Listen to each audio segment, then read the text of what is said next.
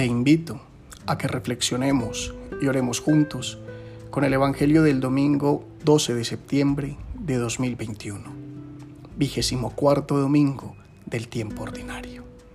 En el nombre del Padre, y del Hijo, y del Espíritu Santo. Amén. Del Santo Evangelio según San Marcos. En aquel tiempo, Jesús y sus discípulos se dirigieron a las aldeas de Cesarea de Felipe por el camino preguntó a sus discípulos, ¿quién dice la gente que soy yo? Ellos le contestaron, unos Juan Bautista, otros Elías y otros uno de los profetas. Él les preguntó, ¿y vosotros, quién decís que soy? Pedro le contestó, tú eres el Mesías. Él les prohibió terminantemente decírselo a nadie y empezó a instruirlos. El Hijo del Hombre tiene que padecer mucho, tiene que ser condenado por los ancianos, sumos sacerdotes y escribas, ser ejecutado y resucitar a los tres días. Se los explicaba con toda claridad. Entonces Pedro se lo llevó aparte y se puso a increparlo. Jesús se volvió y de cara a los discípulos increpó a Pedro. Quítate de mi vista, Satanás. Tú piensas como los hombres, no como Dios. Después llamó a la gente y a sus discípulos y les dijo, El que quiera venirse conmigo, que se niegue a sí mismo, que cargue con su cruz y me siga.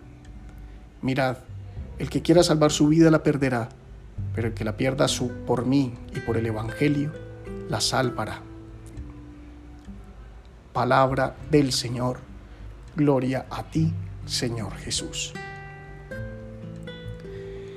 Después de un largo tiempo, después de caminar y compartir la vida, de descubrir al otro, de conocerlo a profundidad, Jesús encuentra el momento justo para lanzar a sus discípulos tal vez la pregunta más personal e íntima, junto a la que le hace a Pedro ya después de la resurrección, cuando le pregunta si lo ama.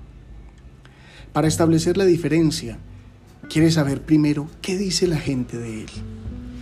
Toda la muchedumbre que lo ha escuchado y que se ha saciado con sus obras y milagros. Como en todo lo público, las opiniones difieren unas de otras. Unas son aproximadas y otras solo comentarios intrascendentes. Todo ello implica que nadie en la multitud sabe más de Jesús que lo que han visto de Él que lo que lo han visto hacer o porque otros lo han dicho. Luego Jesús quiere saber mejor qué piensan sus amigos de Él, qué piensan sus cercanos, sus íntimos, los de su corazón, los que caminan a su lado, los que ha preparado todo este tiempo para recibir la verdad. ¿Quién cree en ellos que es Jesús? Una pregunta que lleva en sí misma el riesgo de descubrir en la respuesta que tal vez los discípulos tampoco sepan quién es. Pero si la opinión de la multitud es totalmente carente de verdad, la respuesta de los discípulos, resumidos en la voz de Pedro, está llena de conocimiento y de intimidad. Tú eres el Mesías. Así le responde el mismo que en otras ocasiones ha sido imprudente y acelerado pero que sabe también reconocer desde el corazón. Pedro ha dicho la verdad y más que decirla, ha hecho una confesión de fe en Jesús. El amor por Él lo ha impulsado a hacerlo. Creer en alguien implica haberlo amado y antes de amarlo, haberlo conocido. Pedro ha hecho ese camino, ha conocido al Maestro y lo ha amado aunque todavía no entienda muchas cosas. Por eso cuando Jesús comienza a prepararlos para lo que se viene en Jerusalén, Pedro lo increpa hasta tal punto que el maestro le llama Satanás, porque no piensa como Dios, sino como los hombres. He ahí el dilema tan constante en nuestro propio seguimiento de Jesús. Sabemos de Él que es el Hijo de Dios que viene a nosotros, a salvarnos con su amor pero ponemos freno cuando nuestra manera de amar, tantas veces equivocada, no coincide con la suya. Cuando Jesús llama a Pedro Satanás, quiere mostrar, y por eso dice el texto que lo hace de cara a los discípulos, que el principal obstáculo para la obra de Dios no es ningún ser oscuro que habite las tinieblas, sino el ser humano mismo que cuando no encuentra algo conveniente para sí, bloquea la acción de Dios. Jesús sabe que sus discípulos le aman y sabe que le siguen, pero que el camino aún no ha terminado. Por eso remarca el verdadero sentido de seguirlo. Quien quiera ir en pos de Él debe recorrer el camino que Él ha recorrido. Debe negarse a sí mismo, es decir, renunciar a seguir siendo el obstáculo que impida la obra de Dios en su vida y en la de los otros. Cargar la cruz es amar hasta el extremo, cada día, como amado Jesús. Perder la vida tratando de amar todos los días para que los días tengan el sentido de seguir al Maestro. Cargando la cruz es que nos hacemos uno con Él. Muriendo a nosotros mismos es que vivimos para Él. ¿Quién es Jesús?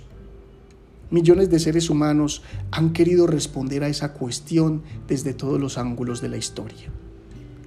Para nosotros, cristianos de hoy, discípulos del Maestro, sigue siendo vigente esa misma pregunta. ¿Quién es Jesús para mí? ¿Le conozco porque he oído de Él o porque he caminado a su lado? Él espera de nosotros una respuesta íntima y personal que dé al mundo razón de nuestra fe. Quedémonos con los versos de aquella hermosa canción que escribió alguien con esta misma inquietud. Es imposible conocerte y no amarte.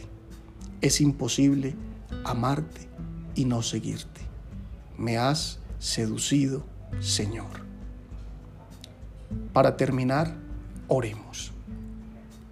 Amado Jesús, te doy gracias porque me has llamado a vivir la experiencia de tu amor, porque me has dado tu evangelio como estilo de vida y poniéndolo por obra, puedo irradiar tu amor al mundo con la alegría propia de quien se siente amado, salvado y bendecido. Te pido que hagas de mi vida tu morada, que en ella se haga visible tu presencia para la edificación de mis hermanos. Guíame por el camino para poder ser tu discípulo. Hazme dócil para que mis palabras y acciones sean testimonio ante el mundo de la belleza suprema que eres tú. Amén. Feliz semana.